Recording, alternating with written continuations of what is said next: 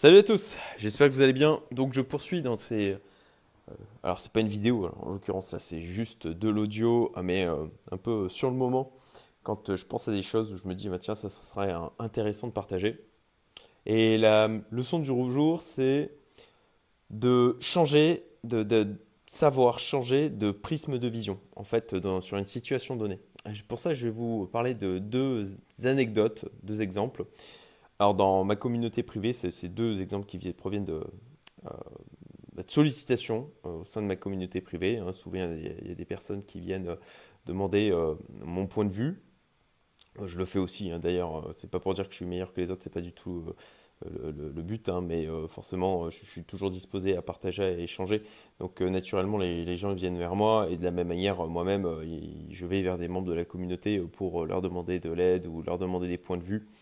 Euh, sur, euh, sur des sujets que je ne maîtrise pas forcément ou quand j'ai besoin d'un point de vue extérieur. Et bon, bah voilà, là en l'occurrence, c'est des, euh, deux personnes que, que j'ai aidées, on va dire, en prenant, en regardant les choses différemment.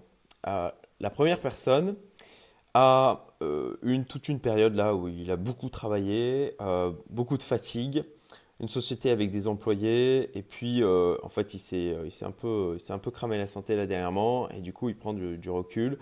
Il a décidé il a pris la décision difficile mais courageuse de dire ok bon bah j'arrête une activité qui fonctionne mais avec laquelle en fait je suis plus aligné en termes de, ce que je c'est le truc que je dis souvent avoir un service euh, avoir un business au service de nos vies et pas nos vies au service de notre business et donc voilà, d'avoir plutôt de trouver des activités euh, qui soient au service de sa vie. Et euh, voilà, là il a une opportunité en fait d'une mission, puisque c'est quelqu'un qui a des hautes compétences, donc une mission où ça va être payé dans les 20K par mois. Et en même temps, on lui propose de prendre le rôle de, CTO dans, un, dans un projet, une startup, où c'est un business model en SaaS euh, avec une levée de fonds euh, qui devrait euh, s'opérer dans quelques mois.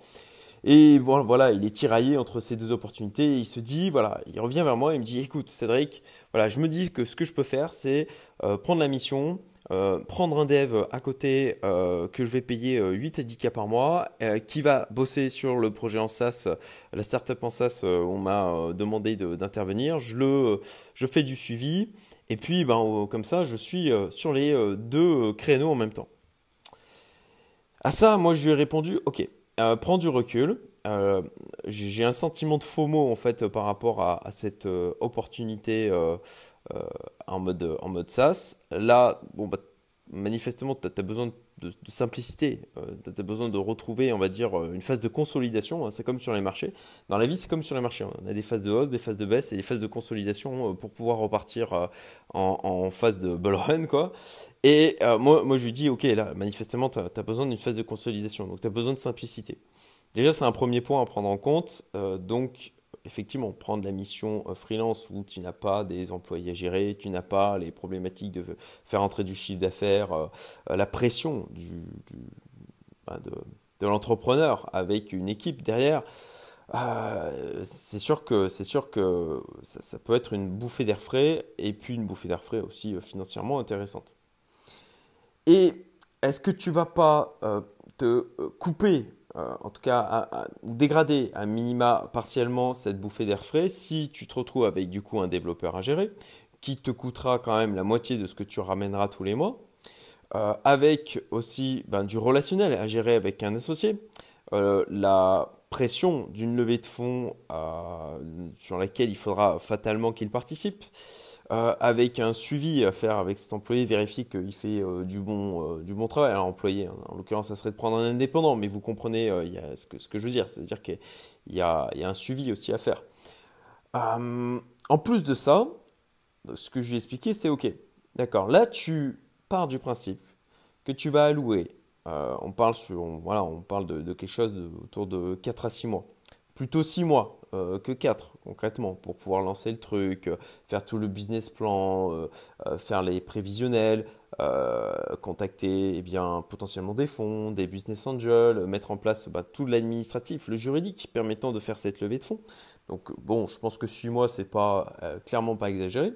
ça veut dire que 6 mois à payer quelqu'un qui, qui bossent sur ce projet, de manière à ce que eh bien, tu aies des parts au, moment, au moment de la, levée de fonds. et, que bon, potentiellement tu récupères aussi ta mise de départ ou peut-être un bonus aussi au moment de cette levée de fonds. Hein, c'est le principe, c'était le principe suivi aussi. Sauf que, ben, en fait, tu vas, c'est du private equity.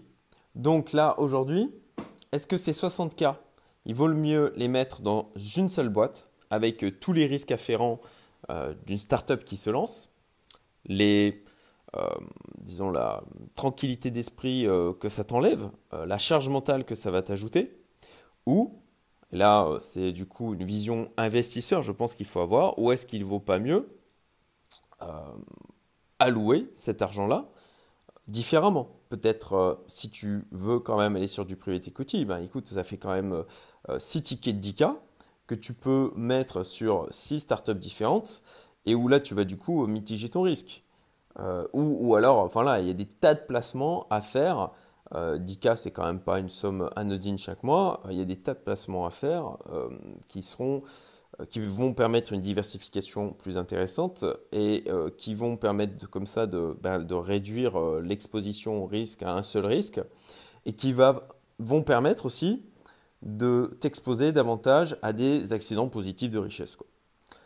Donc voilà, bon, ben, au, final, effectivement, il n'avait pas du tout pensé à ça, il n'avait vraiment pas eu ce prisme de vision en mode, ok, gestion de mon argent, money management, gestion du risque et c'était euh, euh, bon, c'est un hyper achiever, c'est un fonceur, c'est quelqu'un qui est capable de délivrer beaucoup. Et parfois, je suis aussi comme ça, euh, parfois on peut se laisser emporter par nos élans d'action, de besoin d'action, de besoin d'avoir des choses qui avancent et, manquer, manquer de recul. Ça, bah, ça c'est des choses qu'on apprend aussi avec l'expérience et parfois à la dure.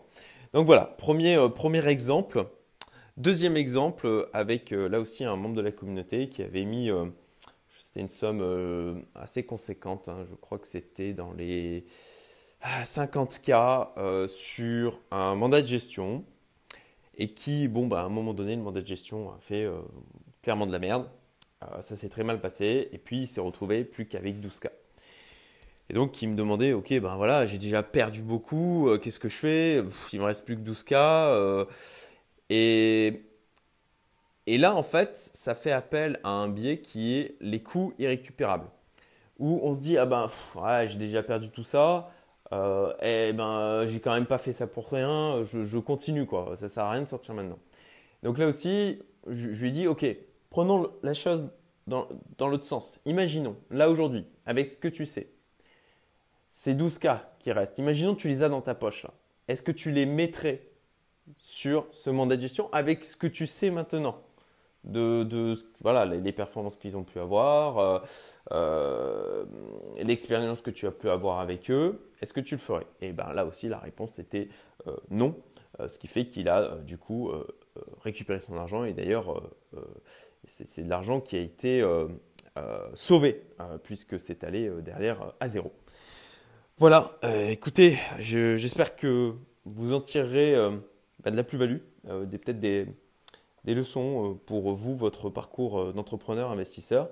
Et euh, puis bah, si c'est le cas, n'hésitez pas à liker, partager, mettez-moi un petit commentaire. je reçois beaucoup de remerciements.